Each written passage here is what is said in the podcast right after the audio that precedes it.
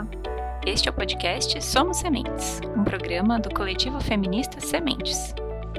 Aqui nós discutimos a temática de gênero, feminismo, sociedade e meio ambiente. Em 2021, iniciamos a nossa segunda temporada com convidadas e convidados muito especiais. Sejam todos bem-vindos!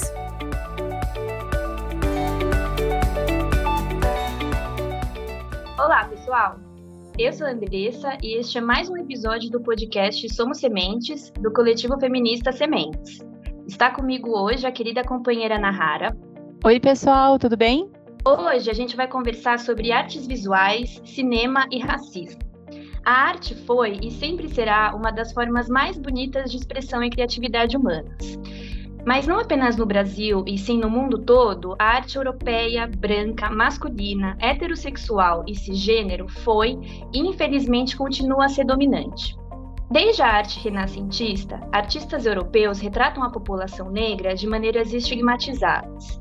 De acordo com o teórico Emanuel Araújo, por mais que diversos estudiosos brasileiros tenham se interessado por toda a contribuição cultural que a população negra deu ao Brasil, Parte desses estudos limita-se ao contexto da escravidão ou uma herança negra encontrada no sincretismo, na música, no idioma, na literatura e nos costumes. Mas nas artes plásticas, a gente ainda vê que elas costumam ficar em segundo plano. Além disso, dados coletados pelas autoras Dilma de Melo Silva e Marília Cecília Calaça nos mostram que no currículo escolar brasileiro, os livros didáticos de educação artísticas, adotados por 30% de professores da rede pública e consultados por 70% destes, são totalmente omissos no que se refere à produção cultural e artística de pessoas negras. Há ainda uma constante cultura do embranquecimento estes dados nos mostram como a historiografia de arte brasileira ainda é negligente com a produção artística negra. No cinema, o cenário não é mais animador. Foi somente nas décadas de 1970 e 1980 que o negro passou a ser visto. Em 2016, a Agência Nacional do Cinema, a Ancine, publicou um estudo chamado Informe Diversidade de Gênero e Raça nos Lançamentos Brasileiros de 2016, em que analisa as produções cinematográficas a partir de um recorte de raça. Entre os longa-metragens brasileiros, a grande maioria, 97,2%, foi dirigida por pessoas brancas as mulheres comandaram 19,7% dos filmes e os homens negros apenas 2,1%. Nenhum filme foi dirigido ou roteirizado por uma mulher negra. A análise apontou o domínio de homens brancos na direção e em funções de liderança. 68% deles assinam o roteiro dos filmes de ficção, 63,6% dos documentários e 100% das animações brasileiras. Os homens dominam também as funções de direção de fotografia e direção de arte. É a partir deste cenário que pretendemos discutir hoje como a arte pode ser também uma importante ferramenta de crítica e resistência política e social. Para este bate-papo, convidamos Giovanni Lima e Natasha Rodrigues. Giovanni é artista visual e performer, pesquisador e educador. Trabalha a partir da investigação das relações entre corpo, sociedade e subjetividades, articulando questões sobre os marcadores que seu corpo sofre enquanto homem negro, em íntimo diálogo com seus acervos, memórias e dentro de uma concepção de performance que amalgama sua trajetória como artista com sua biografia. É doutorando e mestre em artes visuais pela Unicamp e licenciado em artes visuais pela Universidade Federal do Espírito Santo. Indicado ao Prêmio PIPA 2021, possui participação em diversos eventos de arte, como o Encontro Internacional do Hemispheric Institute da New York University em 2019, a P-Art número 42 da plataforma de Performance Art no Brasil 2019 e a Residência e Festival Corpus Urbis, quarta edição no Oiapoque, no Amapá. Como produtor cultural, é um dos propositores dos projetos Performance, Festival de Performance 2015-2017, e coordena o Festival Lacração, Arte e Cultura LGBTQIA+, de 2019-2021, ambos realizados no Espírito Santo. Natasha é nascida e crescida no Grajaú, em São Paulo. Formou-se em Mediologia na Universidade Estadual de Campinas, Unicamp, e em 2015 estudou na Universidade de Potsdam, na Alemanha.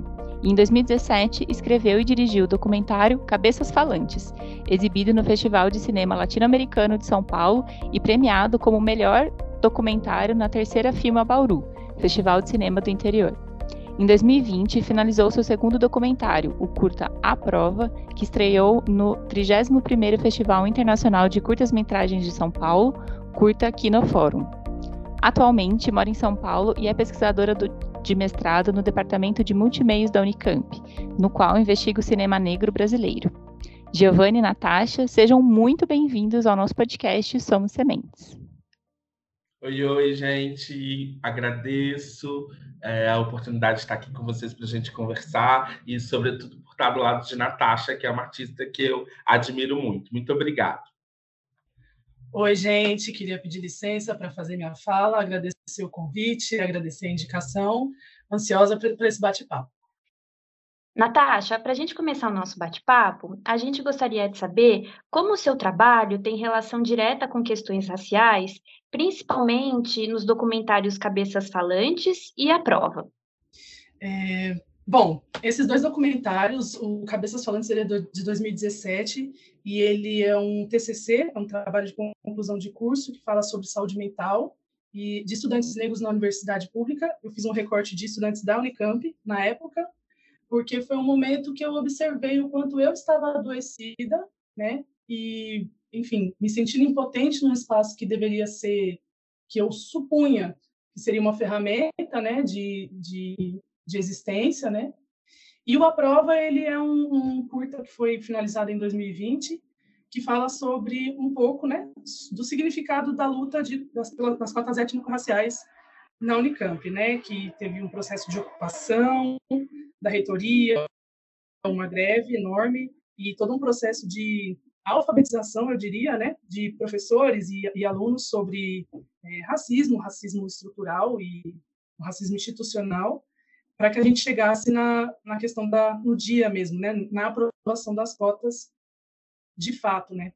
Então, pensando nesses trabalhos, né, como que eles eles se relacionam. O Cabeças ele tem uma questão é, tem uma, uma, uma denúncia né, de um adoecimento que ele é, é invisível, mas ele é concreto. Né? A gente tem sintomas muito, muito visíveis assim de, de alunos que vão desistindo de curso ou que demoram muito tempo para se formar, e por aí vai, eu sou um exemplo deles.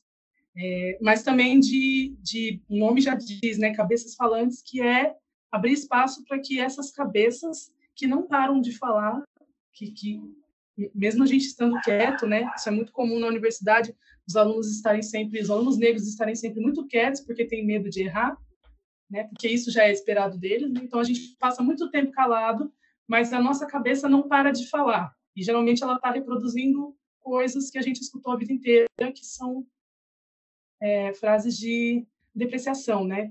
Então tem esse lugar de, de abrir esse espaço de escuta e um convite né, aí pensando questões raciais, né, é, que não, fala, não é só falar do negro, mas falar da branquitude, né, que é essa dificuldade de pessoas brancas às vezes se colocarem no nosso lugar. Então, o Cabeças ele tem esse, ele é um documentário misturado com ficção e, e nas cenas ficcionais o personagem vive situações e a gente está dentro da cabeça dele, ouvindo o que ele está ouvindo e vendo o que ele está vendo né? Então, tem esse convite para que qualquer pessoa que assista o filme possa se sentir no lugar desse personagem, porque em algum momento qualquer pessoa já se sentiu deslocada, né? Então, a gente, o filme conta também com essa com esse convite empático mesmo, né, de falar, ó, é assim que a gente se sente, né? Vem, vem sentir com a gente, vem sentir comigo, né? E o A Prova vai mais nesse lugar do eu não fui uma ativista enfim, de palanque durante a, a luta pelas cotas, mas eu observei também todo o desgaste das pessoas que estavam participando, né, é, alunos, professores, e, e, e, o quanto foi forte para todo mundo que estava ali, quanto que todo mundo se mobilizou, né, e pensando que é uma luta que foi construída por estudantes, por professores, por funcionários e pela comunidade de Campinas, de dentro, né, de Campinas e de fora de Campinas, tem muita gente é, de São Carlos também, fretado, foi um movimento, é, mobilizou muita gente, e, e contar, assim, o que, que, que significa essa aprovação, né, para as pessoas que estão aqui, porque essa luta está acontecendo, na verdade, para quem ainda vai entrar, né, quem está ali dentro está lutando pelos que ainda virão, Então, eu acho que, em termos de questão racial, os filmes se relacionam a partir de denúncia, memória, mas eu acho que principalmente é, em termos de humanidade, né? De, de pessoas poderem falar, poderem narrar suas experiências, suas lutas, suas dores, e enquanto artista, né? Sua sua tecnologia de existência, né? Que é uma que é a maneira como eu escolho expressar o meu ponto de vista sobre o mundo e que a gente tem é, esse direito e pensando em política esse dever. Ai, muito bom, muito legal, Natasha. E Giovanni, aproveitando um pouco a pergunta que a gente fez para a Natasha, a gente também gostaria de fazer essa pergunta para você. Como que os seus trabalhos e a sua carreira artística conversam com essas questões raciais? Menina, então, né? Sim. Primeiro, muito difícil ser uma pessoa negra nesse país.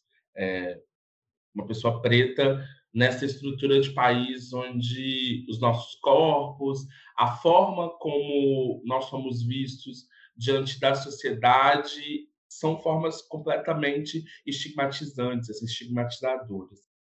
É, então, ser é, artista negro está intrínseco a ser uma pessoa negra e viver nesse país. Um país que, na, na sua fala de apresentação, você traz dados sobre a Ancine, num país que não tem Ministério da Cultura e que ontem desconstruiu, por exemplo, uma coordenação de políticas para a diversidade sexual, assim, e, e criou uma coordenação nacional para a política de populações vulneráveis. Então, pensar a arte pensar como a minha produção se relaciona às minhas questões é, estéticas, de materiais, não, não se dissocia do lugar onde eu estou, do tratamento onde eu, que eu recebo por estar nesse lugar e, portanto, a arte aparece para mim como uma forma de elaborar condições de existência mesmo. Então, o, os meus trabalhos, antes de eles virem para o campo da arte, antes de eles aparecerem em exposições, eles são, a maioria, ações, pensamentos, anotações, é, comportamentos que eu executei e ainda executo diante dessa conjuntura de país que faz tudo para que meu corpo não exista, faz tudo para que a minha subjetividade não exista faz tudo para que a minha condição de humano seja apagado e eu, enfim, faça jus à condição de corpo animalizado, que nessa história de país que nós temos me foi atribuído, foi atribuído a corpos como o meu, corpos como o da Natasha. Assim. Então, o, o, os meus trabalhos, eles sempre vão olhar para o lugar da minha condição de sujeito. E a minha condição de sujeito é a condição de um, jeito, de um sujeito preto, gordo, gay, tipo, muito viado, que vive numa sociedade que é racista, machista, gordofóbica, misógina, e que tenta o tempo inteiro dizer que meu corpo e a minha existência não pode ser como eu sou de fato, assim, não pode existir em máxima, porque a existência máxima é separada, é dada a corpos como corpos da branquitude. E aí não estou me referindo exatamente a um sujeito ou uma pessoa branca, mas a um sistema que privilegia homens brancos, heterossexuais e, enfim, vocês devem saber tão bem quanto eu. Então, quando eu olho para a minha produção de arte, assim, quando, quando me perguntam isso, é, em algum momento a, a minha, eu fiquei meio, eu entrei num lapso, assim, sabe, num, num, limbo de que era pensar que eu era mais ativista do que artista, porque é isso, assim, a minha, a, quando eu vou produzir arte, ela não tem só o discurso teórico, do campo da arte, da história da arte e, enfim. Ou ela não tem só a potência da materialidade, do material, a plasticidade. Ela tem um tom político, mas um tom político às vezes muito bem colocado, porque é esse tom, são essas ações que passam em mim o tempo inteiro. Então, quando eu vou olhar para minha produção de arte, eu não dissocio ela das questões inerentes à, à negritude. É, é, óbvio que aí eu vou olhar para minha produção de arte vou pensar que ela, ela passou por caminhos, né? Uma hora ela falava de uma coisa, outra hora ela falava de outra coisa, e nesse momento ela está falando de uma coisa especificamente. eu estou interessado numa coisa especificamente. Mas todas essas coisas perpassam a minha condição de pessoa preta, de pessoa LGBTQIA+, de pessoa gorda, e, e, não há esse dissocia... não há essa dissociação, sabe? Não tem como eu não ter esses aspectos relacionados ao meu trabalho, porque esses aspectos me constituem, sou eu que constituo o trabalho. Sou eu que, que opero na prática artística para a construção dos trabalhos. E, e, é um discurso, assim, bem, bem, bem forte mesmo, bem não sei se é um discurso forte, mas é um discurso intencional. É, os meus trabalhos falam de negritude, se relacionam com a negritude, porque eu entendo que eu preciso que essas que essas questões apareçam, porque é, enfim, né? Assim, a gente pode pensar numa máxima dita popularmente, assim, que todo corpo é político, mas os nossos corpos pretos são muito políticos, muito políticos. É, e, portanto, a minha produção, as coisas que me interessam precisam ser da mesma intensidade, assim, e operados pelo meu, pela minha intenção, não por uma intenção de um sistema político maior que diz o que eu posso, o que eu não posso, o que eu vou fazer, o que eu não vou fazer, sabe? Com certeza, Giovanni, muito bem colocado. Ao longo da história da arte, né, não só das artes visuais e do cinema, mas das artes em geral, além da invisibilização dos, dos corpos negros, a gente percebe também formas estereotipadas de retratar esses corpos, né?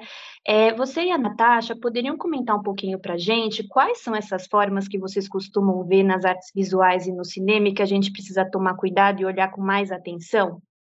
É, Bom, Andressa, né, você mandou, você mandou essa pergunta para a gente, né, sobre eu, eu entendi assim, né, um, como um auxílio mesmo para reconhecer esses esses estereótipos. Eu confesso assim que é, o estereótipo ele não é ele não é um acidente, né?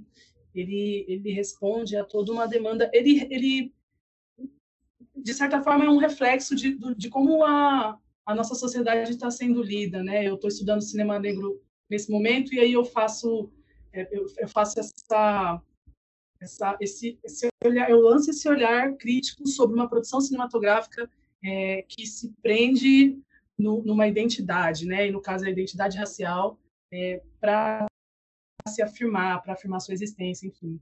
E aí é, fica essa essa questão, né? Do tipo qual que é a legitimidade de uma produção de arte que se pauta na identidade, né? É, onde que fica a questão plástica nisso? Onde que fica a questão criativa nisso? Será que esse termo identitário ele está ampliando nossa possibilidade de existência, né? Porque assim como o Giovanni fala, né? É, é, o trabalho ele, ele passa por essas questões porque na verdade o que está sendo negado é a nossa humanidade.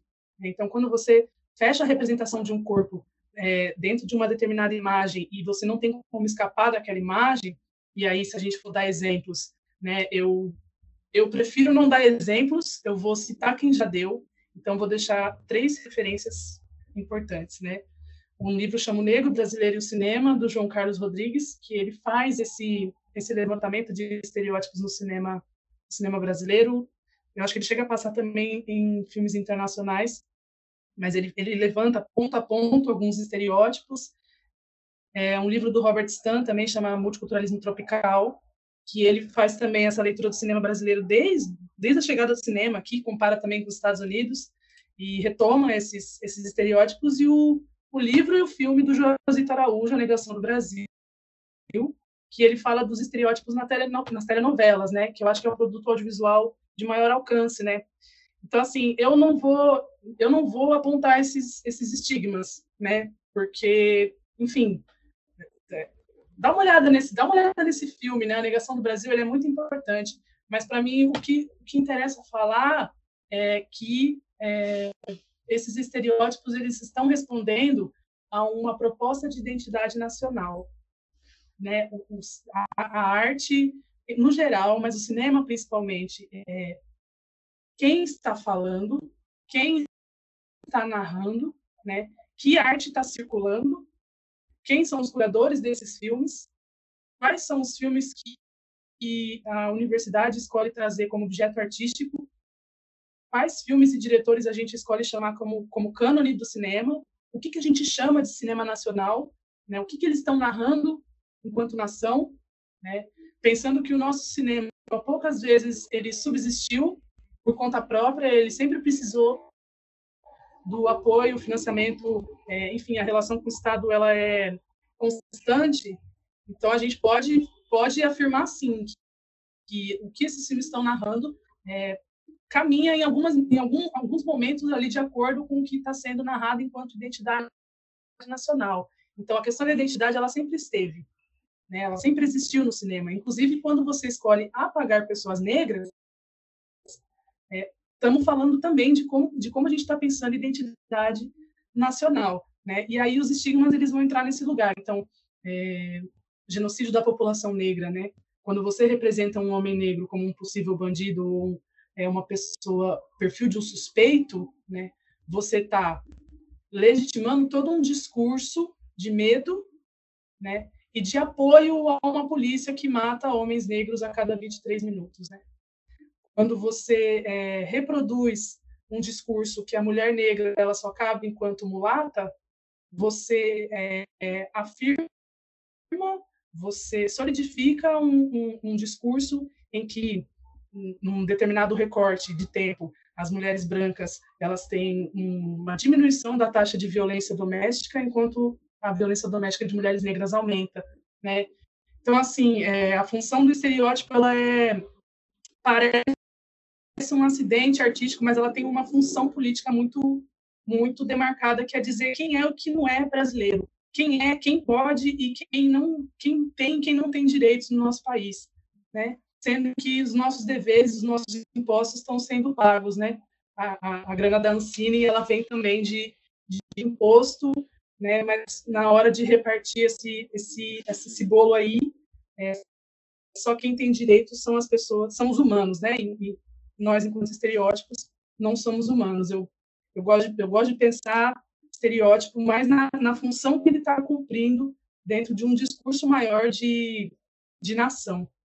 É, eu, eu concordo muito com, com o que a Natasha está trazendo. Assim. Stuart Hall vai falar sobre o estereótipo né? e vai colocar ele como, como uma ferramenta para manutenção eu também sou partidário da postura da Natasha de não ratificar esses estereótipos aqui, porque acho que é, esse podcast, a nossa voz ecoa, e a gente pode usar ela para falar de outras coisas, falar, apresentar outras coisas. Mas acho importante a gente trazer essas referências para que quem está escutando, para quem vai ouvir, ou para a gente mesmo aqui numa troca, entender que tem uma galera que está pensando esses, essas, essas personas estigmatizadas, assim, sabe? Esse, esse mecanismo que não é intencional, como Natasha, não é, não é acidental, como Natasha coloca, é intencional, há, há uma intencionalidade na operação.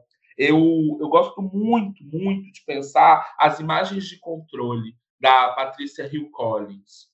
Ah, é um livro incrível, assim. Quem, quem ainda não leu, tiver oportunidade, assim, procura, tem parte deles na, na parte dele na internet. E aqui no Brasil tem um livro que chama Imagens de Controle a partir da Patrícia Hill Collins da Wayne Bueno, que vai apresentar para a gente, vai trazer para a gente algumas das figuras atribuídas dos papéis das personas que são atribuídas às pessoas negras. E como isso, como a Isildinha Nogueira, né, também uma pesquisadora da psicologia lá da USP, coloca, como esses estereótipos e esses estigmas nos afastam da condição de humano.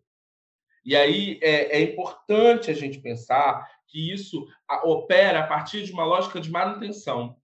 A gente vive um, um momento, tem algumas teóricas, algumas artistas alguns artistas que estão pensando o fim do orgulho racial, o fim do orgulho travesti, enfim. Por que, que a gente está pensando isso? Por que, que a gente está falando, então, desse fim desse orgulho? Para tentar construir outras possibilidades de identidade. Se relacionar de outra maneira com identidades que, em alguma medida, ainda são estigmatizadas, ainda são estereotipadas dentro desse contexto. E essa lógica operante dessa manutenção está ligada muito ao processo de colonização. É, a nossa identidade enquanto povo brasileiro, ela não existe, gente. Assim, é, não sou eu que estou dizendo isso, tem um monte de históricos que dizem, mas eu acredito nisso. Por que, que eu estou falando isso? Nós, nós somos frutos de uma experiência de violência. no sentido de que nós tínhamos uma organização nesse país com pessoas originárias, com, com os povos originários, e chegou um grupo de pessoas aqui que se instituiu como dono e que começou a trazer para a gente um modus operante de vida. E esse modo de vida não era o nosso. E aí nós somos frutos, se você olhar para a pintura de Debré, que não tem que ser olhado apenas como história da arte e pintura, não, tem que ser olhado como documento. E ali a gente vê o tratamento que é dado a, aos negros, às negras. A gente vai pensar uma lógica que a Diana Taylor gosto muito, usei isso na dissertação e, e, é onde eu tenho me apegado, que é a manutenção do, da produção de documentos, né? do arquivo. Então, esses estereótipos, por que eu estou dizendo isso? Porque eu estou falando que a gente é fruto dessa colonização e por que essa colonização é tão ruim, é tão prejudicial. Porque ela foi fundada na produção de documentos. Ela foi fundada, fundamentada na produção de pinturas, onde a figura do negro estava subalternizado ou não humanizado, ou, ou na produção de fotografias. Então, quando eu olho para esse processo de rompimento, de pensar outras relações identitárias e, e de se aproximar de outras questões, eu, eu, eu penso muito, eu tô, estou muito interessado em olhar para o rompimento essa, com essa produção de, de documento que coloca a gente no mesmo lugar há muito tempo.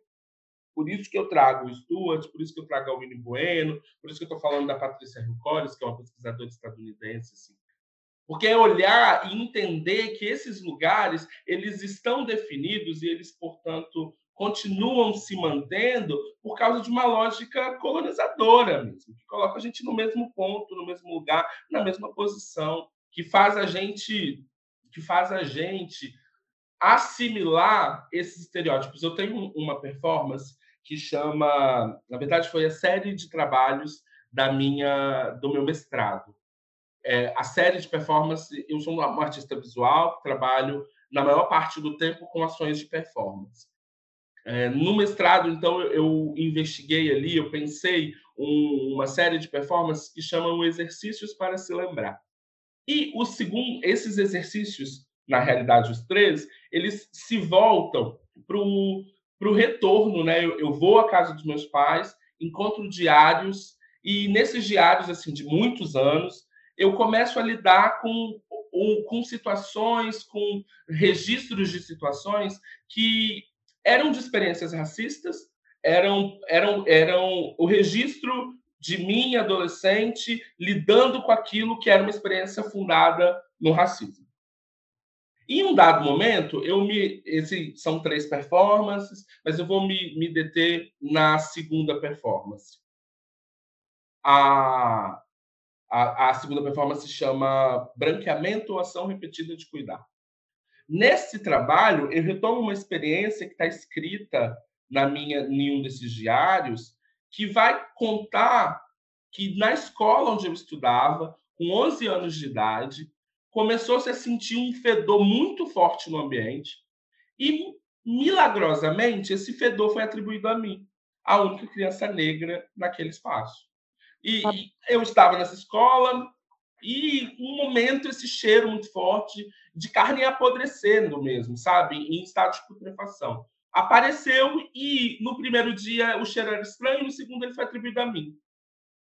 E eu narro nesse diário que durante muito tempo eu chegava no ambiente da escola e eram cantadas músicas para mim, Giovanni Fedorento, é, Giovanni Faça uma higiene melhor. Daí, daqui a pouco começaram a deixar bilhete na cadeira que eu estudava. Daqui a pouco começaram a escrever no quadro e não tinha intervenção de professor, não tinha intervenção de ninguém. Assim. Em um dado momento, eu decido que eu vou resolver essa situação. E aí, assim, eu estou muito resumindo é, é esse trabalho, está melhor colocado na minha dissertação. Eu decido que eu vou comprar desodorantes aerosol vou parar e com essa palhaçada. Então, eu vou para frente, espero, chego na sala de aula com três frascos de desodorante, sou recebido com as mesmas músicas, com as mesmas falas, espero todo mundo se acomodar, a professora senta e começa a escrever no, no caderno, lá, fazer a chamada, eu levanto em silêncio, vou para frente da turma e uso os três frascos de, de desodorante até que eles se acabem diante da sala. E aí eu não limito a utilização do desodorante só às minhas axilas, eu passo no meu corpo inteiro. O cheiro do desodorante passa a ser mais insuportável do que o processo de carne em estado de putrefação. Desde aquele dia, ninguém nunca mais me chamou de Giovanni Fedorento, não nesse ambiente escolar. Veja bem, aqui tem uma operação de um desses estereótipos, sabe? De uma dessas imagens de controle. Surgiu-se um fedor num ambiente e tinha uma pessoa preta nesse ambiente. O fedor foi atribuído a essa pessoa preta, que por acaso sou eu. Depois que eu reagi a essa violência, a, a essa ratificação desse fedor, a escola decidiu então investigar que fedor era e milagrosamente descobriram que do lado da escola tinha um pasto. E que nesse pasto tinha um animal que tinha sido morto e que estava em estado de putrefação. E o odor que se sentia era desse animal. Eu estou contando essa história aqui para vocês, que originou essa performance, porque eu tinha 11 anos de idade. Eu não estou falando que eu lidei, que eu tive que lidar com esse acontecimento agora com 30 anos de idade ou 32 anos. Estou dizendo que eu lido com esse acontecimento desde quando eu era criança e conto essa história para vocês de 11 anos. Isso ratifica o que eu e Natasha dizemos, no sentido de que olha a manutenção de poder, olha a manutenção do Estado de não humano coletivamente sendo realizado por crianças e sem a intervenção de um adulto que estava presente no espaço. E essa violência era feita com outra criança. Quando eu disse para vocês que eu utilizo essas, essas histórias, esses, esses acontecimentos, para reposicionar, para tratar, para colocar para a sociedade, é porque na, na, performance eu vou voltar para a utilização dos desodorantes e vou colocar meu corpo nu diante das pessoas e vou fazer novamente a utilização desses seis desses três frascos de desodorante. Para devolver isso, assim, é, escuta, vamos lidar com isso aqui, vamos construir isso aqui. Vamos olhar para quais imagens de controle, quais estereótipos operacionalizam estruturas de poder. Quais são esses estereótipos e quais são essas, essas imagens que mantêm certas pessoas no lugar de humano e outras pessoas no lugar de não humanos. Perfeito, muito muito legal, Giovanni. Agradecemos aí você compartilhar um pouquinho, né, dessas experiências, a Natasha também.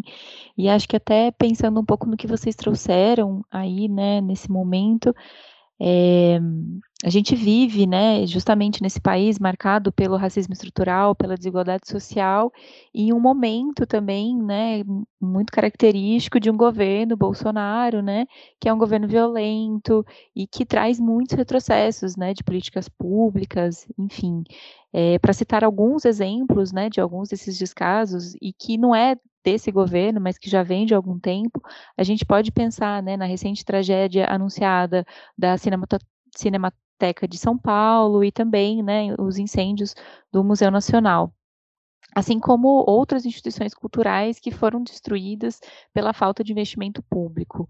Como que vocês acreditam que a arte pode comunicar, sensibilizar e até mudar o nosso atual cenário de desigualdade social e racismo estrutural principalmente aí considerando né, esse governo que a gente vive. Começa você agora, Giovanni, bora mudar a ordem. Cara, Natasha, estou aqui realmente pensando se eu acredito que a arte pode comunicar, sensibilizar e até mudar esse cenário de desigualdade social e racismo estrutural. Eu realmente estou aqui pensando se eu acredito nisso. Assim. Eu sou licenciado em artes visuais, gente, e, e venho da educação do campo da educação. Da educação não formal, da educação, da educação formal, mas, sobretudo, da educação não formal, de trabalho em espaços de centro de referência da juventude, de casas da juventude. Assim. Eu não sei se a educação transforma, e aí eu quero fazer um paralelo para pensar se eu acredito que a arte possibilita isso. É, eu não sei, eu não sei se a arte vai possibilitar isso. O que eu, que eu acredito, viu, assim pensando mesmo, é que a arte produz documentos desse período. E esses documentos a gente pode escolher se vai lidar com eles agora ou se a gente vai lidar com eles depois. E aí, quando a gente escolhe em que momento lida com esses documentos, a gente assume o risco de pagar o preço que a nossa escolha traz. É, concordo com você quando você diz da, da displicência de outros governos com relação a isso, mas a gente precisa demarcar que o governo Bolsonaro é genocida. É, ele faz o tempo inteiro, ele mata o tempo inteiro, sabe? Ele e eu não estou falando só de morte física, não, sabe? Estou pensando em, em epistemicídios.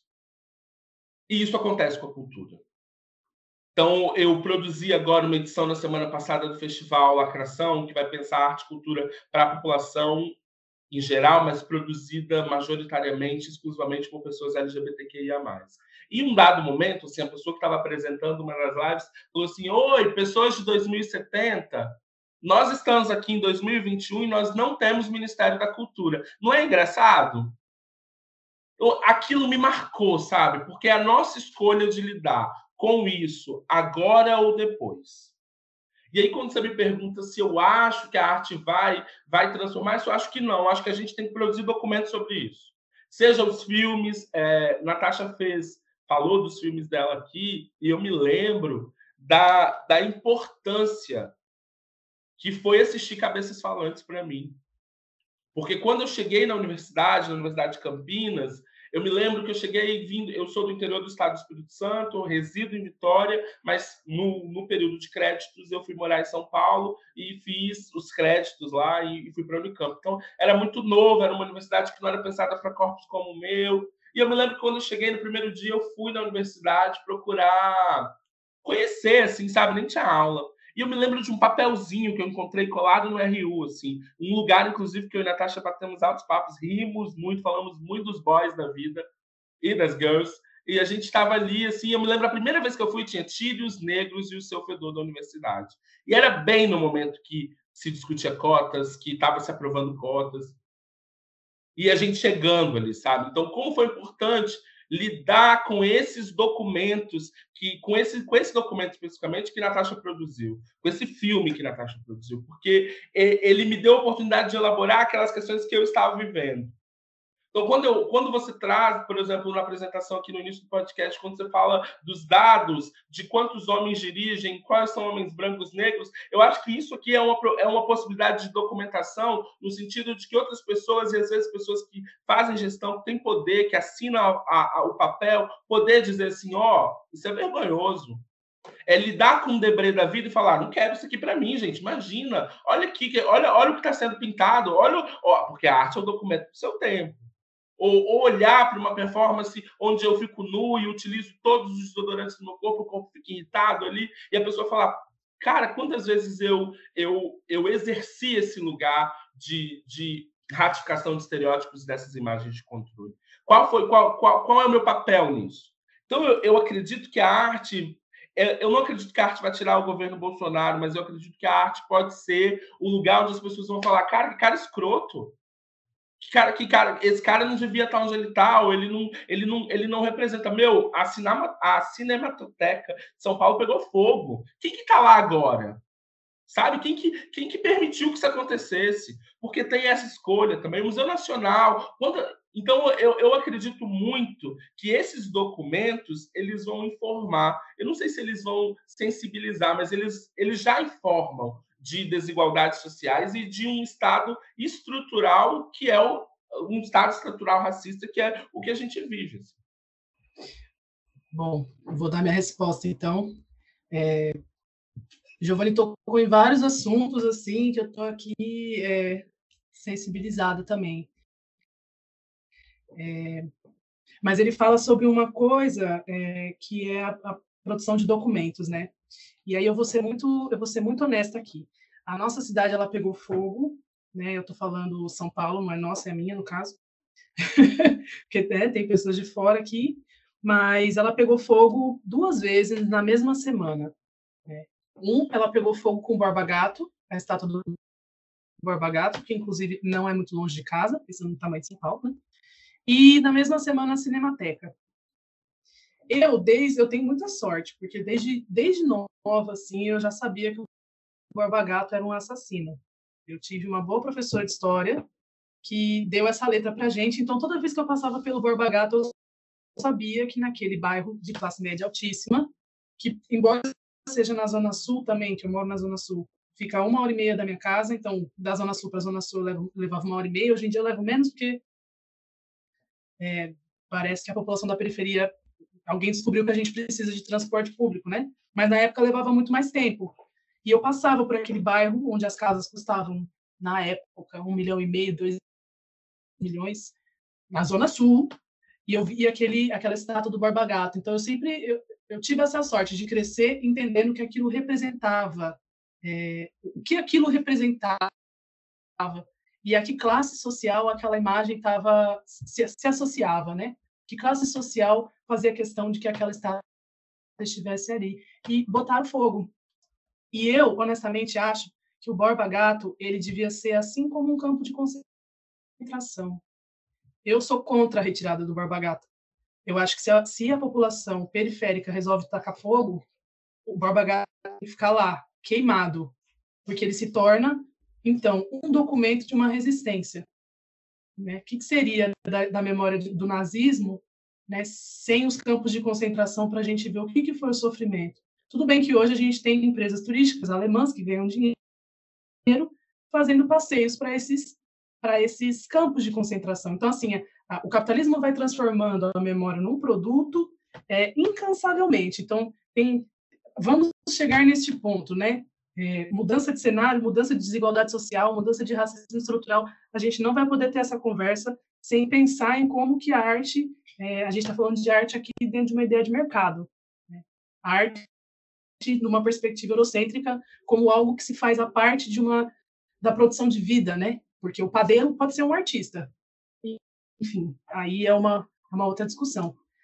A queima da, né, a queima da Cinemateca, para mim, é, para mim foi, foi assim uma uma perda, mas foi de uma perda assim de, de documentos porque eu, eu moro em São Paulo, eu nasci e cresci aqui, e a Cinemateca para mim sempre foi um lugar de dificílimo acesso. Hoje em dia tem a estação do metrô que é ali do lado, mas eu nunca fui até a Cinemateca porque era muito difícil o acesso. É, e, e não é só uma dificuldade de acesso físico, mas um acesso cultural, um acesso imaginário, né? Um, é, tem a ver com imaginário, assim, eu não saberia nem que roupa colocar. Né? Recentemente eu fui ver a exposição dos Gêmeos na Pinacoteca e ao mesmo tempo estava rolando a, a, a, Enciclopédia Negra, né? Que é, uma das curadoras é a Lina Schwartz. Eu fui com uma amiga, uma amiga de Campinas, que veio, uma artista negra, e pus o meu melhor figurino. E a gente foi seguida dentro, eu, eu fui mais seguida dentro da Pinacoteca do que dentro de um shopping. E a exposição era uma exposição de arte de rua e uma exposição Enciclopédia Negra, artistas negros tratando pessoas negras, seguranças negros, visitantes negros. E, assim, eu, eu não me lembro de me sentir tão confortável num espaço quanto foi estar na Pinacoteca. Então, assim, para mim, a queima da Cinemateca, a gente perdeu documentos, assim, de coisas que a gente poderia olhar e falar assim, olha só a memória de vergonha do nosso país. Eu fiquei, eu fiquei triste com a queima da Cinemateca, porque a gente está perdendo obras que a gente pode olhar e falar assim: a memória racista do nosso país está retratada nesses filmes. Esses diretores, né, documentos, é, tá, que que que a Embra Filme está tá financiando, né? Quem que que é o Instituto Nacional de Cinema Educativo? O que que eles estão chamando de cinema educativo, né? Que que esse período é, do nosso país está tá dizendo que vale a pena ser registrado que vale a pena ser exibido nas escolas. O que, que a gente está chamando de é, memória do cinema nacional? E é uma memória vergonhosa. Eu vou falar bem a verdade, assim. Eu fiquei triste da Cinemateca pegar fogo, embora eu nunca tenha posto pé lá, porque eu nunca me senti convidada a estar nesse espaço. Né? Só que, assim, como o Giovanni traz... Então, assim, tem essa, essa dimensão da arte, e aí eu acho que é uma dimensão que a gente, enquanto, né, a gente, enquanto é, pessoas que podem acessar o lugar da pesquisa, porque assim, pensar criticar, né? É, ler o mundo de maneira crítica, isso aí, gente, tem muita gente fazendo. Mas a gente conseguiu acessar um espaço privilegiado, que é onde dá o carimbo, né? Que é onde se legitima a ciência. Então, eu, Giovanni, nós aqui estamos aqui olhando e falando, não, beleza, então eu vou olhar, eu vou criticar, eu vou escrever sobre, e, e aí, enfim, uma vez que está escrito, né, aí a gente pode a gente pode chamar de ciência. Então eu vou olhar para esses objetos e vou tratá-los como documentos, mesmo que sejam documentos de vergonha. Agora, tem uma, uma dimensão que o Giovanni fala que é a do rompimento, né? Por isso que eu, eu também não me interessa falar sobre estereótipos, mas sim o que, o que, quais discursos estão rompendo com esse discurso hegemônico, né? E, e aí tem uma, uma coisa que vai além ela vai, ela vai além, não, mas ela se relaciona com a questão social e política, que é isso que ele fala, né? Não tem como eu não falar de política, não tem como eu não falar de identidade, uma vez que meu corpo é atravessado por essa leitura. Mas é a questão da psique mesmo, da, da subjetividade. Então, é, eu perguntei para minha irmã, falei, Marla, vai ter uma conversa sobre arte e raça. O que, que você espera ouvir numa conversa sobre essa, sobre, sobre esse assunto, né? E ela virou para mim e falou assim: Eu queria muito entender, ouvir de outras pessoas negras de onde que elas tiram coragem, de onde que elas tiram autoconfiança, que material que elas olham e pensam como potência, é, que objetos elas olham para o mundo. Então, assim, eu entendi, do ponto de vista dela, que ela queria ouvir coisas que, que trouxessem a sensação de potência. E aí eu acho que é o. É, a arte pode comunicar? Pode ela pode sensibilizar quem está assistindo e quem está vendo e quem está visitando uma exposição? Pode. Mas tem um filósofo aí que diz que é impossível uma parteira dar à luz a uma mulher que não está grávida, né? Então não adianta nada a gente tentar ter uma interlocução com um público que está com a orelha tapada. Tem gente que não quer ouvir, ponto acabou. Então também ter esse cuidado de não achar que a gente vai transformar o mundo com a nossa arte, né? Senão a gente cai num lugar complicado, que é, o, é, é a esquerda, a classe média alta fazendo filme nos anos 60, né? Tentando educar toda uma população e faz um monte de filme que não acessa, simplesmente não acessa a população, que as pessoas simplesmente não se interessam em ver. Mas eu acho que a arte ela tem uma coisa que é da existência de quem está fazendo, né? Porque eu demorei muito tempo para virar e falar assim, eu vou fazer um filme, embora eu tenha entrado nesse curso para fazer um filme, né? Eu fui fazer esse filme primeiro que teve um um empurrão de muitas pessoas, e segundo, que eu estava num estado psicológico que, se eu não elaborasse aquilo em linguagem, eu ficaria doida. Se é que eu não fiquei, né? Mas eu estou falando, gente, daquela pessoa, daquela pessoa que, o cobrador do busão, que fica ali sentado naquele lugar, ouvindo aquelas coisas. Gente, eu já ouvi cada coisa dentro de ônibus, as pessoas chamam o cobrador e motorista de cada coisa, mas chega na sexta-feira à noite, ele chega exausto, às vezes ele nem troca de roupa, ele vai para a roda de samba, ele pega um pandeiro. Ali, ele, ele não, eu não sei se ele está mudando o governo, mas ali ele está mudando a existência dele. Ali ele lembra que ele é um artista, sem receber esse nome. Né? Então, assim, é, se a arte pode mudar o nosso cenário, eu acho que depende do que a gente está chamando de arte, depende do que a gente considera enquanto artista, mas eu acredito que para quem pega e faz, para quem pega um sentimento e resolve, resolve assim, quando pode, né? Porque, enfim, tem a morte da alma, como diria o crioulo, né? Tem a morte matada, mas tem a morte da alma, que, que é você dizer para as pessoas que elas não podem falar, e, e muito menos elaborar aquilo que elas sentem. Mas quando uma pessoa consegue acessar isso, consegue se permitir ser artista no mínimo momento da vida que seja, ali tem uma transformação acontecendo. Né? Então, eu, eu penso na arte como transformação de um, de um ser humano que está se reentendendo, se reelaborando, lidando com as suas vergonhas. Pode ser, então, pessoas pretas, brancas, nananana, né? Tá lidando com as suas sombras e se reconstituindo enquanto ser humano. Daí a gente pode, quando a gente se reconstitui enquanto ser humano, aí a gente mínima capacidade de olhar para o outro e falar, o ser humano, talvez, talvez a gente possa fazer coisas coletivamente. Sabe, eu, eu, eu concordo super com a Natasha, assim, queria voltar, no, Natasha, no que você diz do Borba Gato e do campo de concentração, e de como é, há diferença no tratamento aos documentos.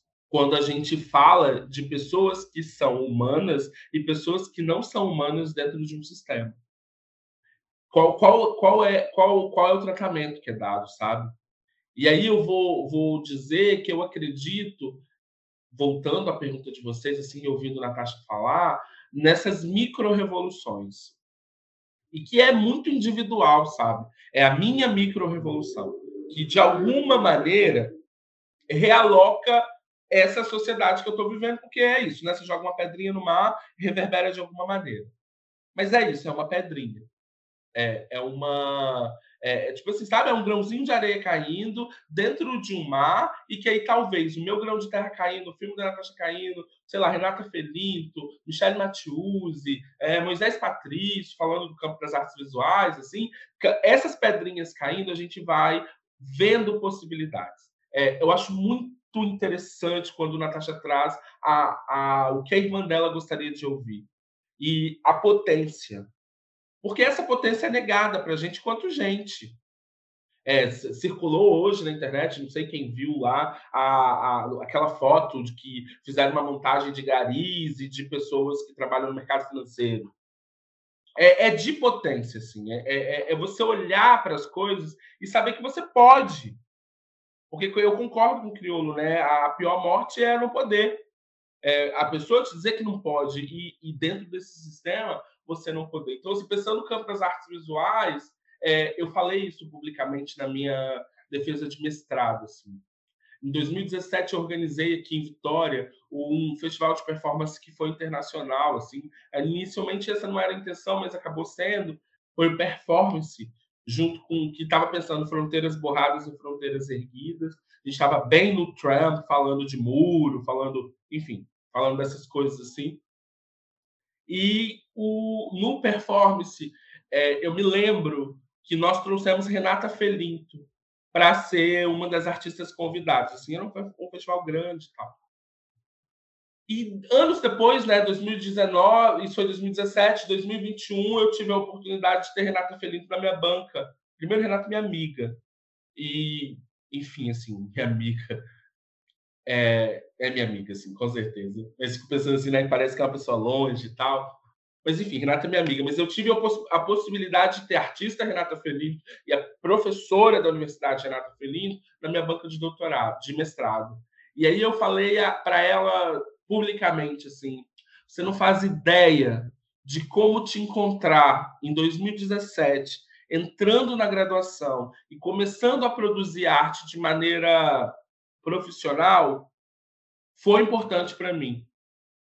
Como a potência de ver o tratamento que as pessoas te dão, como a potência de saber que você era uma artista de cenário nacional e que tinha uma assistente para te ajudar a pensar os trabalhos, que tinha um ateliê, que tinha todo mundo em volta querendo falar, querendo tirar foto. Como isso foi importante para mim? Porque é dessa potência, é, é de olhar para o lugar e pensar assim: eu posso.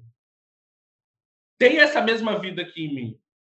Não sei se eu vou chegar no lugar onde Renato está, mas eu posso. Eu posso ser absorvido pelo sistema da arte, eu posso trazer para o sistema da arte as minhas questões, e essas questões vão ser, no mínimo, olhadas. E eu me lembro do trabalho que Renata fez na primeira oportunidade que eu tive com ela presencialmente, chamava A Xixê da Negra, o descanso de todas as pretas que mereciam ser amadas. Que ela enterra fotografias de mulheres ao longo da história da arte, assim, mulheres negras que, enfim, essas imagens que a gente não quis falar de, desses estereótipos. E eu me lembro da, da, daquilo, sabe? A potência. Olha, uma pessoa negra como eu, que tem algumas das coisas é, que me perpassam, perpassando o corpo dela também, tá dando descanso para outras mulheres. Tá enterrando o corpo de outras mulheres. Era é o corpo, eu estou falando no sentido simbólico, obviamente, porque eram fotografias. Mas olha esse cuidado, olha, olha como eu posso usar desse lugar que a arte me, me, me dá, dessa ferramenta que a arte se coloca para mim como, como eu posso usar ela para poder falar dos meus com os meus, para os meus, mas também falar daquilo que eu quero. Falar daquilo que eu acho interessante. É, eu, para concluir, assim, eu me lembro que eu fiz uma exposição e eu mostrei nessa exposição uma, uma série de fotografias assim, do meu corpo, da minha performance. Assim. E uma pessoa pegou e falou assim: Nossa, mas ele é narcisista, né? E aí eu me lembro da pessoa que estava do lado e falou bem assim: Gente, mas olha para a história da arte, os pintores brancos pintando autorretratos o tempo inteiro, falando deles o tempo inteiro, falando da cor deles o tempo inteiro. Então, inclusive, eu posso falar e pintar exatamente o, o que eu quisesse. Eu queria é, finalizar também, né? Pegar essa, essa fala do Giovanni que ele fala sobre a potência que é a, que era a palavra que é a palavra, né? É, é... O mundo está um caos e ele está sendo construído para ser um caos já há um bom tempo e isso tira a nossa potência de criação. Né? Eu queria voltar lá no Borba Gato. Eu não sou, eu falei que eu sou contra a derrubada, né? mas eu sou a favor de toda e qualquer intervenção que mostre para o mundo que aquele, que aquela representação ela não representa mais, né? E, e queria deixar a sugestão, eu gostaria que esse, esse podcast tivesse muito alcance. Eu gostaria muito que no dia, se eu não me engano, foi dia 24 de julho, eu posso estar errada, mas no dia em que foi feita a queima do Borba Gato, que a gente fechasse aquela avenida, que é uma avenida importantíssima para a região, a gente fizesse um festival de rua. Querem fazer uma estátua lá de Teresa de Benguela? Façam. Deixa lá o Borba Gato e faz uma estátua de Teresa duas vezes maior.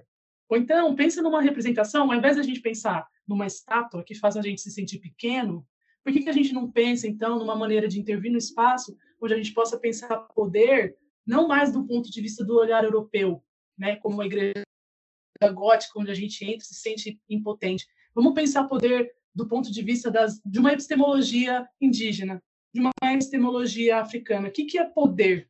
Né? O que, que é poder numa comunidade urbana, dentro de um terreiro? Né? Vamos pensar nessas formas de representação de poder e vamos intervir no espaço desse jeito e vamos fazer uma festa de rua em que todo ano a gente fecha a avenida e a gente põe fogo, a gente faça um fogo representativo e aquilo vira parte da nossa cultura nacional, um feriado, um feriado. Então assim, não é a questão do é a lida com o documento, né? Isso que o Giovanni fala, é a lida com o documento e a gente pensando que a nossa atuação dentro da cultura e dentro da política é, pode ser criativa. A gente pode criar um mundo que a gente quer viver, não apenas é, destruir, porque destruir a gente já está sendo destruído. Nossa, gente, eu fiquei sem palavras. Que falas maravilhosas, assim. É, tanta coisa para a gente pensar. Vocês trouxeram tantos aspectos importantes nessa questão sobre políticas é, culturais, de representação, de acessibilidade dessas instituições. É, até na a gente enquanto eu enquanto mulher branca é, eu tenho esses espaços mais acessíveis para mim. E ouvir as falas de vocês de, de, como a Natasha se sentiu dentro da pinacoteca de falar assim ok essa arte é disponível para quem né? É, me fez pensar muito sobre isso mesmo sobre como tudo é construído de uma forma estrutural de uma forma muito bem pensada de uma forma longa de, de, de isolamento, né? O que, que, vocês acham que as políticas culturais, a indústria do cinema e o mercado das artes podem fazer para aumentar a representatividade da arte negra contemporânea no país?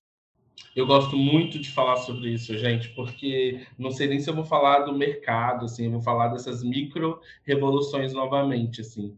Acho que pensar em representatividade negra, seja afro-ameríndia, de mulheres, eu acho que é um exercício micro que tem que começar a acontecer, assim, é olhar para a sua equipe, sabe?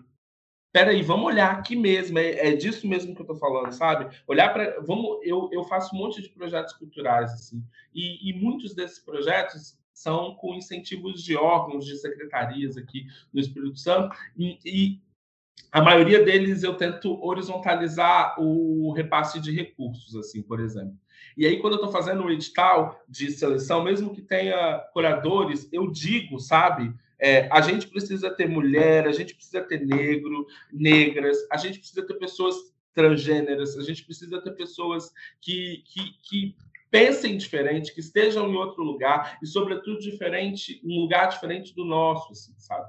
É, são essas micro, micro revoluções que eu disse anteriormente, são essas ações na esfera individual que vão aumentar a representatividade da arte negra. E eu estou falando da arte negra, mas é da arte feminista, da arte indígena, da, enfim, de, dessas populações que não estão no lugar de protagonismo dentro do universo mesmo de produção cultural e da, da produção artística. Em todas as vezes que eu posso, eu priorizo uma artista negra. Toda vez que eu posso, eu priorizo um, um artista indígena, um, um, artista trans ou uma artista trans. É, eu tento partir desse lugar não mais como exceção, sabe? Mas como a primeira opção. Como a pessoa que tem que ser privilegiada porque o sistema desprivilegia. E aí eu, eu, eu entendo que no governo Bolsonaro a gente não vai ter isso.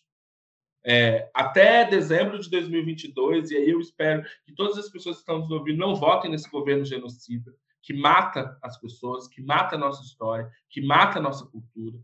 Até 2022 nós não vamos ter isso. Assim. A gente tem que lidar com um dado, e o dado é esse. A gente vive num lugar onde o secretário de Cultura, secretário nacional de Cultura, repetiu um vídeo de uma figura nazista. Eu não vou esperar desse cara uma mudança que impacte o sistema, a indústria ou as exposições. Mas eu posso, enquanto pessoa que articula, que indica um amigo, um amigo para um lugar, ou que faz as coisas, que, que enfim, que pode construir outras possibilidades, eu posso começar a trazer essas pessoas para um lugar de destaque que não é, e essas pessoas eu me incluo nesse lugar, sabe? Não, não são os nossos corpos que, que performaram a, o protagonismo. Então, as micro-revoluções é, não é só hoje que a gente está aqui no podcast falando sobre arte negra, cinema, artes visuais, que tem que ter duas pessoas negras. É, tem que ser outros dias, tem que olhar para. Eu sei que aqui acontece, mas tem que olhar para a cartela de convidados. Ah, tá, tem, eu tenho aqui a maior representatividade possível, porque eu não acredito que o governo vai fazer isso. Até 2022, não. Então, somos nós que vamos fazer. É esse impacto que você diz, essa, esse aumento dessa representatividade, que aí a gente podia ficar aqui também falando um monte de, um monte de tempo sobre representatividade, né? Porque não é um, nós, um de nós que dá conta de todo mundo. Mas é, a gente tem que levar, tem, as pessoas precisam nos levar para esse lugar de destaque, para o lugar de pensar a nossa presença, para além do tema. A gente pode falar sobre arte barroca, a gente pode conversar sobre arte rupestre, ou sobre a produção de filmes, sei lá, da década de 40. Que, quais são os aspectos ali da filmologia que, que precisam ser levantados? Eu sei que aqui isso acontece, mas para quem vai ouvir, olhar para essa para esse para esse lugar da representatividade, se incluindo. Como eu aumento essa representatividade? Escolho meus médicos, escolho o, a minha manicure, meu cabeleireiro, a pessoa que limpa a minha casa, ou a minha secretária, ou meu secretário. Até 2022 somos nós que vamos ter que dar conta disso porque o governo que a gente está vivendo não vai dar conta disso, não vai. Ele tem um, projeto político de poder que prioriza e que leva de volta o destaque para homens brancos, heterossexuais, completamente conservadores e cristãos. É, eu acho assim, pensando nisso, né, que o Giovanni fala, eu acho que a única parte boa, eu tento ver a parte boa, né, da gente estar tá submetido a esse, a esse desgoverno que a gente está vivendo hoje, é tentar superar aquela sensação de impotência, né? É tentar recuperar, talvez, o senso de que o, o, mundo que a gente quer, a gente precisa fazer por, por nossa conta, né? Porque também se a gente ficar... E aí eu vou pensar, né? Vocês trouxeram a pergunta. Políticas culturais, indústria do cinema, mercado das artes representatividade da arte negra. Né? Eu gostaria de não estar falando sobre arte negra, mas eu gostaria de estar falando sobre pessoas que se expressam e, e, e produzem coisas, elaboram linguagem e querem dialogar, e que elas pudessem circular e a gente pudesse acessar esse, esse conteúdo sem, tá, sem ter que falar sobre raça, para começo de conversa. Mas a gente vive nesse mundão. Mercado das artes. Gente, acredito num mundo onde a gente não necessite mais de mercado, onde a arte não precise, é, onde não seja o mercado que dite o que é arte e o que não é. Eu, eu gostaria de viver num mundo onde o cinema não necessitasse de uma indústria, né? É, porque as pessoas hoje em dia têm celular, cadê, né? Então a gente pensar em indústria do cinema, o mercado das artes, a gente está falando dos curadores, a gente está falando dos críticos, né? É, hoje quem que é o diretor da Pinacoteca hoje, né? Tem vários espaços culturais aí da nossa cidade, do nosso país, que os diretores não são nem brasileiros. Então, cadê, né? Nossa, uma, uma exposição como essa da Pinacoteca, interessantíssimo. Claro, a ação dessas pessoas não perde validade, mas aí você vai ver que as instituições de arte, que são consideradas instituições democráticas, né, e que também falam de memória do nosso país, e que também estão narrando nação, gente, na, na mão de quem que está essa galera, né? Então, assim, políticas culturais, elas têm um efeito, certamente, né? Porque se a gente pensar aí 2001, 2002, Mancini, é, Gilberto Gil, beijos, Ministério da Cultura. Então, a gente tem a lei de cotas, né? a gente tem a lei 10.639, que é aqui é, obriga o ensino de história, história afro-brasileira, africana nas escolas. Né? A gente tem também a, a, a aplicação de editais afirmativos. Tudo isso é fundamental para a transformação do cenário do audiovisual é, no Brasil, né? e para que o número de realizadores negros e negras dobre por ano. Né? A gente tem um crescimento exponencial e, e, e, essas políticas públicas elas são fundamentais para essa mudança. Só que a gente está, eu gostaria, a gente não pode esquecer qual que é o papel e aí, antes de falar de arte, né? Vamos falar da relação entre arte e mercado. Quem que está fazendo essa essa negociação? Quem que tem os espaços, é, as galerias? Né? Tem uma lógica do mercado e, e, e, como que ela determina o que é arte e o que não é, e qual que é a relação do Estado com esse mercado. Né? Hoje eu vejo, e aí eu, é, voltando no início, né? a parte boa de, um, de, um, de uma catástrofe como essa é perceber que talvez o sistema seja mais do que só o partido político, mas o modo como o sistema político está funcionando, o que a gente está chamando de democracia? O que a gente está chamando de economia? Né? Por que, que é mais importante é, as pessoas voltarem a trabalhar do que se protegerem de um vírus. Né? Por, que, por que, que a economia vai matar mais gente do que um vírus? Né? Por que, que o Estado está tendo que regular é, morte de, por, por, fome, sendo que a gente produz alimento, exporta enlouquecidamente? Então, assim, é, é, é dar um passo para trás e olhar e falar assim, o que, é capitalismo, o que, é democracia, o que, é Estado? eu tenho flertado com uma ideia, umas ideias meio anarquistas. Então, assim, políticas culturais, por que, que a gente tem que ficar sempre dependendo do Estado também para dizer para a economia que é necessário investir em arte? Quem? Enfim, pergunta sem resposta, mas eu gostaria de deixar só uma, uma, um, uma memória que eu acho que é emblemática para essa pergunta, que é o, o, que aconteceu ano passado, que foi quando a Lilian Schwartz foi convidada para fazer uma crítica sobre o álbum da Beyoncé. Não lembro nem o nome do álbum, gente, porque eu não, não parei para assistir. Né?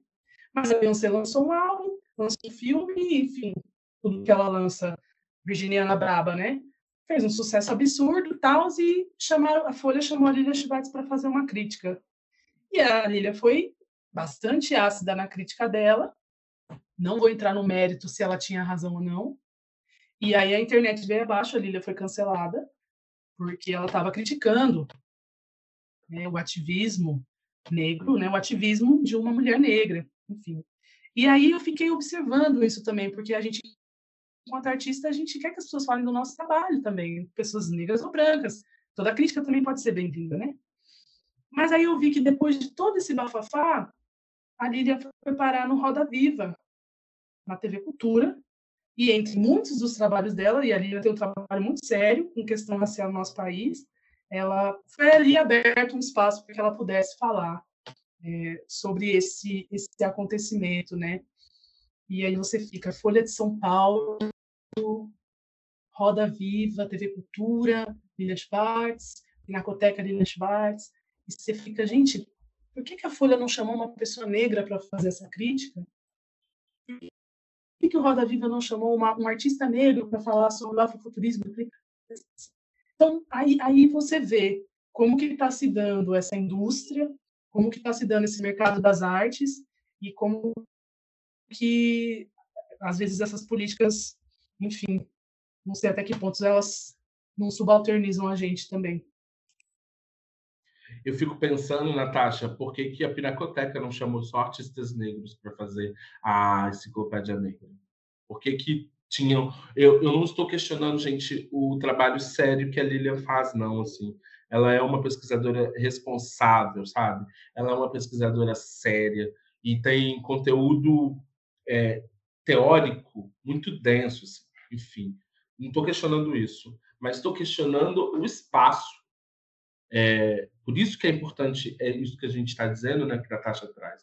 Por que, que a enciclopédia negra tem uma pessoa branca falando ali?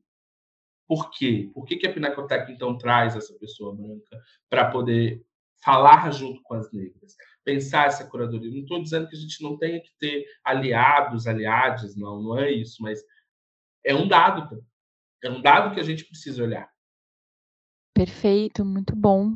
É, e acho que até para pensando um pouco nisso que vocês estavam vocês estavam colocando, né? É, a gente queria perguntar para vocês se vocês podem é, nos dizer, indicar onde a gente pode procurar por artistas negros e negras que são protagonistas, né? Tanto nas artes visuais quanto no cinema, e quais são esses artistas que representam a luta contra a opressão racista com seus próprios corpos, emoções e intelectualidades em suas obras. Vocês poderiam indicar trabalhos desses profissionais, cada um aí na sua área? Vou começar então. Vai, Natasha, estou aqui te esperando. Eu falei, vai, João, vai, vai. Eu falei, não, ele está esperando. Estou te esperando. Então tá.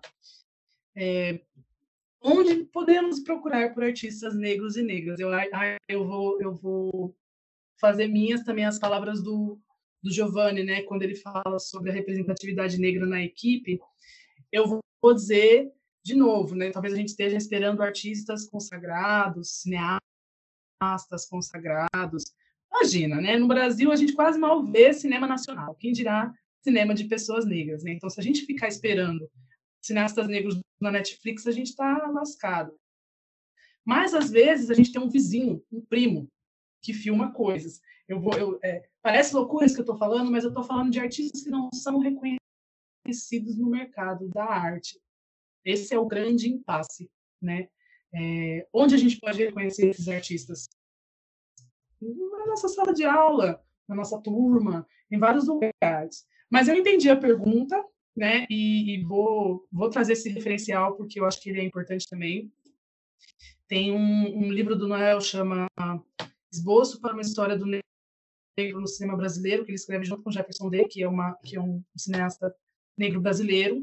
Noel dos Santos Carvalho, e nesse, nesse livro ele faz né, uma trajetória da presença do negro no cinema brasileiro, ele traz muitos, muitas referências de cineastas negros é, desde o começo do século, né? É, enfim, pessoas negras no cinema desde o começo do século. Outro material que eu gostaria de indicar também está disponível, isso tudo está disponível em PDF, é o catálogo de uma mostra que foi organizada pela Kenia Freitas e pelo, pelo Ricardo de Almeida, chama Diretoras Negras do Cinema Brasileiro. É, o catálogo está disponível em PDF também. E é uma reunião feita em 2018 de cineastas é, desse terceiro momento do cinema negro que tem sido um protagonismo de mulheres, né? Mas eu indico também dois festivais é, muito importantes. Tem vários festivais, várias mostras de cinema negro é, acontecendo no Brasil, mas tem dois em especial que, que acho que são os mais importantes, que é o Festival de Cinema Negro Zosmo Bubu, que acontece no Rio de Janeiro todo ano, que vai acontecer agora no segundo semestre, que é uma forma de conhecer muitos filmes, os filmes ficam disponíveis por um determinado período, tem muitas oficinas, debates, palestras, enfim. E a EGBE, que é a Mostra de Cinema Negro de Sergipe, que também dá para conhecer bastante coisa e que eles fazem essa, esse, esse recorte regional, né, que dão mais visibilidade para produções do Nordeste, que eu acho importante também, porque cinema circula, né, cultura, né, a, a verba para cultura circula muito no eixo, né? Quais artistas que poderiam representar a luta contra a opressão, né? Eu tenho uma certa dificuldade com esse com, com essa indicação, porque a gente cai naquele lugar do que é cinema negro, né? É um cinema feito por negros ou um cinema que fala que faz uma luta antirracista? É o que é uma luta antirracista? O que, que representa uma luta antirracista? É, é, e para a gente não cair num lugar de é, os negros têm que estar respondendo positivamente aos estereótipos, né? Quando eu acho que a gente, enfim, a gente pode estar criando possibilidade de ser, e não respondendo ao que os outros dizem que a gente é. Mas eu vou deixar aqui algumas referências né, de profissionais do cinema que me impressionam. Eu acho que os mais clássicos, assim, é, hoje com trabalhos de maior visibilidade é o André Novaes, que ele lançou temporada tá na Netflix, é, longas metragens, né, que é um dos campos mais difíceis de acessar, porque é mais caro. André Novaes, Jefferson D, que lançou o M8, também um filme bem, bem interessante. Joel Zeta Araújo, que é uma memória viva do nosso documentário. Tem ficções também, mas o campo documentário, desde os anos 80, ele vem produzindo no vídeo e, enfim, é, tem uma filmografia grande. A Glenda de Cássio, que está fazendo ficção também, são mulheres, né? E a Camila de Moraes com o caso do Homem Errado, né? Então, jogar na internet, tem, você acha coisas desses diretores. E no campo do curta, eu acho que é onde a gente tem mais realizadores, né? É, é esse o grande, esse o grande buraco, né? Que, que não se explica. Por que, que a gente tem tantos realizadores negros no curta e chega no longa, a gente tem ausências gritantes, como mostram os dados da Ancine, né? Mas no curta a gente tem produções bem surpreendentes em termos de linguagem. Né? E aí eu vou deixar algumas indicações, que são os, é, os diretores que eu trabalho na minha pesquisa, que é a Everlane Moraes, que também foi estudar documentário em Cuba, e tem um trabalho é, com uma linguagem do documentário, assim, um trabalho plástico impressionante. É, Vinícius Silva, que é um diretor daqui de São Paulo, e também faz uma, uma mistura interessante de ficção com, com documentário. O Alexander Book, que inclusive é do Espírito Santo, que eu acho que ele tem um, um, trabalho, eu não sei dizer se é um realismo fantástico, ele vai ali um pouco no terror. É, é, um, é, é, é freak, assim, o trabalho do Alexander, mas eu acho que ele trata de, de negritude de uma maneira muito criativa. Diego Paulino, que tem um filme é, muito representativo, né, de, da questão LGBT negra em São Paulo, e que eu acho que também rompe aí com algumas formas de, de narrar dos filmes identitários, assim, é, é menos panfletário, é panfletário, mas é, é, muito disruptivo e divertido, assim. Acho que são esses que eu deixaria de indicação. Natasha, você, você é maravilhosa. Você trouxe milhares de indicações enquanto eu aqui estava pensando o que, que eu ia falar ainda, assim, porque quando, quando você começa, assim, é, eu, ia, eu ia começar exatamente com o que você disse, assim, é, quando você estiver rolando o Instagram, que você vê uma pessoa negra, uma pessoa afro-indígena ou indígena produzindo, já curte. Já curte, porque o impacto dessa curtida, desse de seguir ali e de se mostrar interessado e interessado em, em ouvir o que essa pessoa está trazendo, já é muito legal, assim, sabe? Já é muita coisa porque a gente está construindo esse lugar ainda de, de um hall de artistas negros, assim, sabe, negras. É, tem essa exposição que está na Pinacoteca hoje, que é a, a Enciclopédia Negra. Se a gente ir lá hoje, a gente vai saber todos os artistas negros que esse sistema validou e disse que está produzindo legal. Que é importante também. Não estou dizendo que não é importante, é importante também. Mas também é importante olhar para o cara, para a moça, para o menino, para a menina, que estão fazendo o grafite no meio da rua, que posta sua fotinha lá no Instagram, que o sistema ainda não disse que o que ele está fazendo é importante. Nem sei se o sistema vai dizer. Então, nessas micro-revoluções que eu disse aqui de maneira reiterada, talvez também passe pela curtida no Instagram, por seguir, por ter interesse no que esses artistas estão colocando. Assim. Hoje, uma plataforma que me interessa muito, que eu ainda não tive a oportunidade de, de me juntar e de me apresentar e tal, mas que me interessa muito é a segunda preta que está acontecendo em BH. É, tá, a temporada agora vai ser online, se eu não me engano, de setembro a novembro, ou de outubro a novembro, mas eles têm um site muito legal, assim, onde eles documentam as pessoas, os artistas que passaram por ali. E são artistas que estão nesse sistema da enciclopédia negra, mas também são artistas que estão cortando pela margem, assim, sabe? Estão na periferia desse sistema produzindo outros sistemas. Então, eu, eu, eu acho interessante olhar para o que a Segunda Preta está fazendo, assim, pensando arte afrocentrada. Se é que a gente pode falar que existe arte afrocentrada, né? Arte diaspórica, sei lá. É, tem um dispositivo que eu estou construindo também, que me interessa muito, é, que é essa catalogação de, de produção a partir da realização de festivais. Então, eu organizo aqui no Espírito Santo o Festival Lacração, Arte e Cultura LGBTQIA+, que passa é, a, a, tem um site, é festivallacração.com.br, e toda a produção está lá, assim. Nós tivemos agora 16 artistas e a gente faz uma, uma curadoria para privilegiar artistas negros, dissidentes, afro-ameríndios. Então, ali também tem a produção em vídeo. A gente fez uma mostra de vídeo performance que também está no ar lá, com trabalhos em vídeo performance interessantíssimos de artistas de regiões distintas do país e, portanto, tem artistas negros. Então, é interessante, é um lugar onde você consegue olhar é, essa olhar para esse para esse para essa produção é no site do Festival Lacração. É, no, no contexto das artes visuais, a gente a gente tem um, a gente ainda está na lógica da reprodução, né? Então, portanto, é, esses grandes circuitos de arte negra no país é, reiteram muito próximo os mesmos nomes. Mas eu destaco duas exposições que eu acho que são exposições interessantes, inclusive interessantes no, na sua na, na potência da problemática que ela coloca, que é o Negros Indícios, que foi uma exposição coletiva com artistas incríveis, com curadoria do Conduru, que é professor lá no Rio de Janeiro, na Universidade de Janeiro. E, enfim, acho ela boa, tem online, tem catálogo, tem uma gama de artistas interessantes, e as histórias afro-atlânticas que aconteceu no MASP, que ganhou prêmio internacional, enfim, vai pensar então essa produção.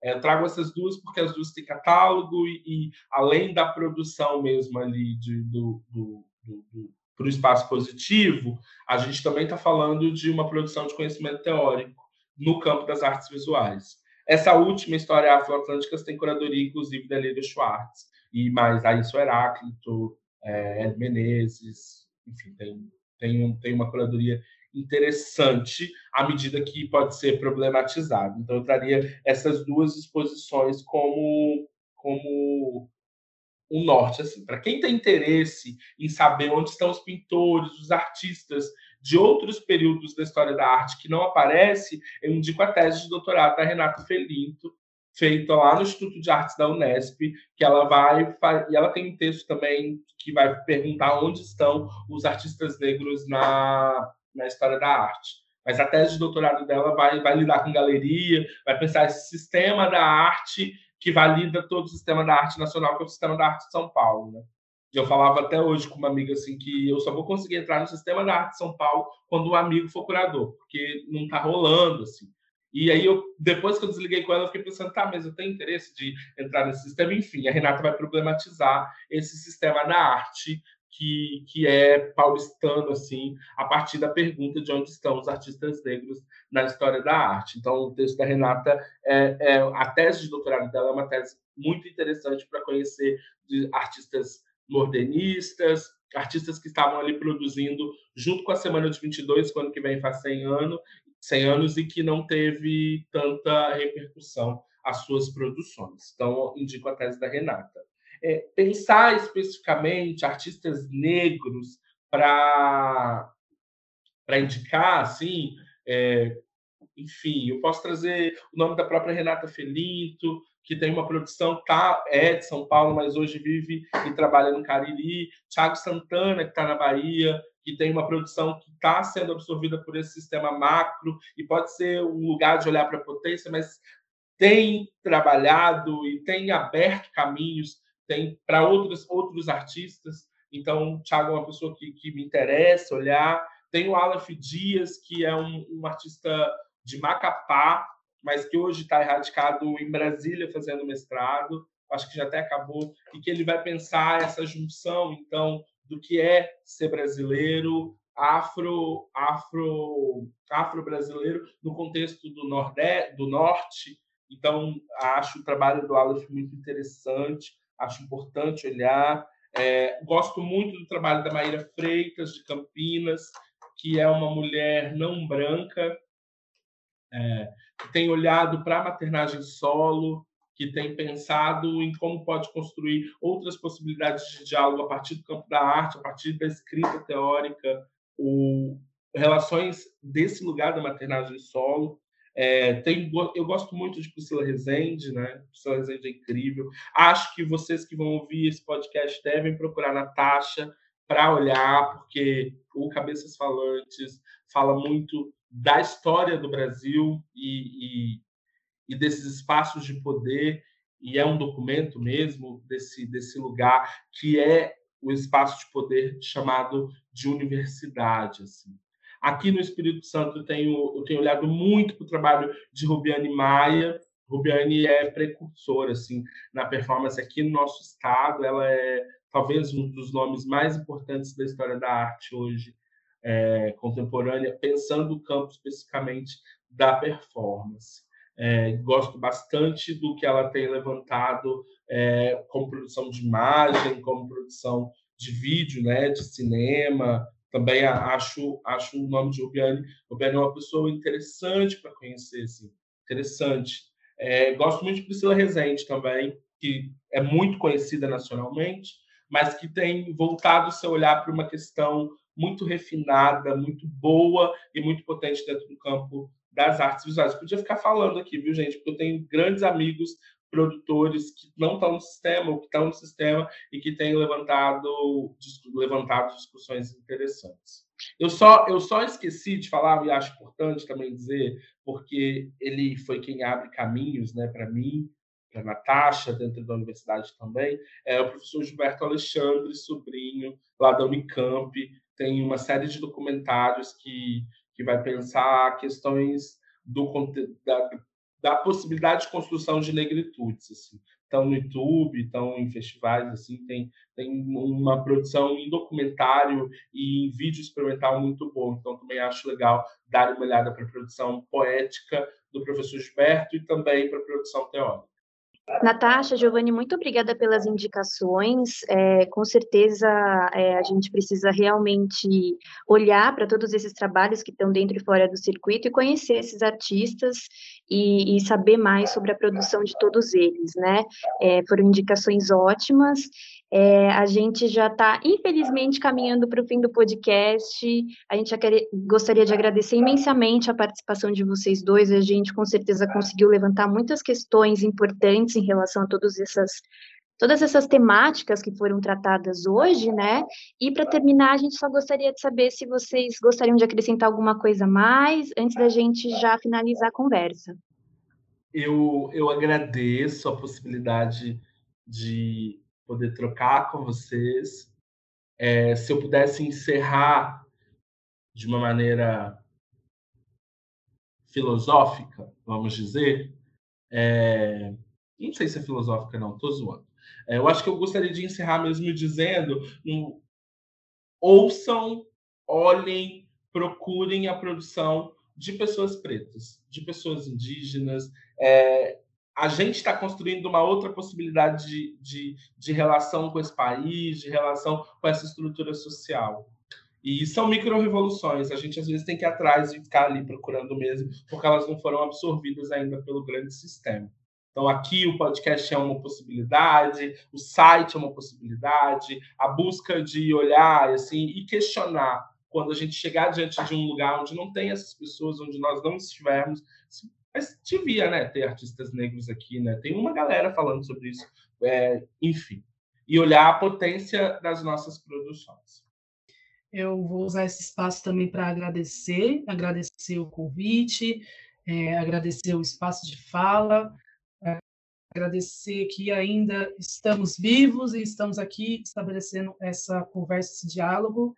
É, eu, eu, fico muito feliz de, de dividir esse espaço com o Giovanni, né, que a gente tem é, perspectivas, objetivos parecidos é, e modos de construir diferentes. Eu acho que essa é a, a beleza da coisa, né? Assim, a, existe uma pluralidade, mas que a gente quer que tenha espaço para todo mundo, né? Eu fico fico muito satisfeita com esse comentário que ele faz, né, sobre a curadoria da, da histórias afroatlânticas, né, que é um trabalho bem feito, mas nem por isso não, não, não é passível de debate, não é questionável.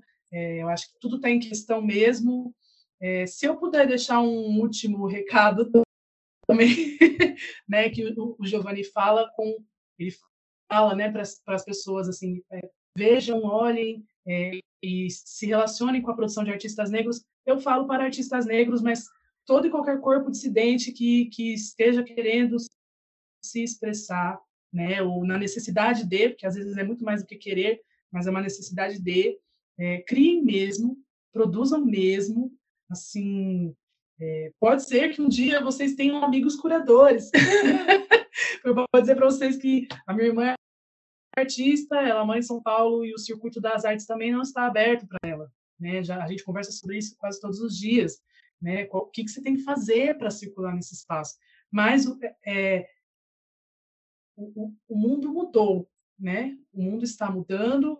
Pessoas como eu, como Giovanni, estamos disputando espaços de poder porque a gente quer ocupar esses lugares de dentro da instituição para mudar ela de dentro. Então, assim, continuem produzindo, continuem fazendo é, para a humanidade de vocês, mas assim, estamos é, nessa, nessa caminhada de transformar esses acessos, esses espaços e, e, ouvir nossas histórias, ter as nossas histórias lá, ter os nossos, né? Para que a gente, é, enfim, alimente, nutrir a nossa, a nossa potência, né? Gente, obrigada. Natasha, Giovanni, a gente que agradece imensamente de vocês poderem estar aqui com a gente. É, acho que foram fala, falas muito importantes e potentes que a gente aprendeu bastante hoje. Espero que em breve a gente possa voltar a trocar, a nos falar, né? E, enfim, muito, muito, muito obrigada. Em nome do coletivo, a gente agradece imensamente. Natasha, Giovanni, muito obrigada pela participação de vocês. Obrigada a todo mundo que ouviu o nosso podcast. Se vocês gostaram, clique no botão de curtir e compartilhem com as amigas, amigos, familiares, vizinhos e sigam o nosso canal aqui no Spotify, no Instagram e agora também no YouTube. Até a próxima! Este foi o podcast Somos Sementes, do coletivo feminista Sementes. Até o próximo encontro!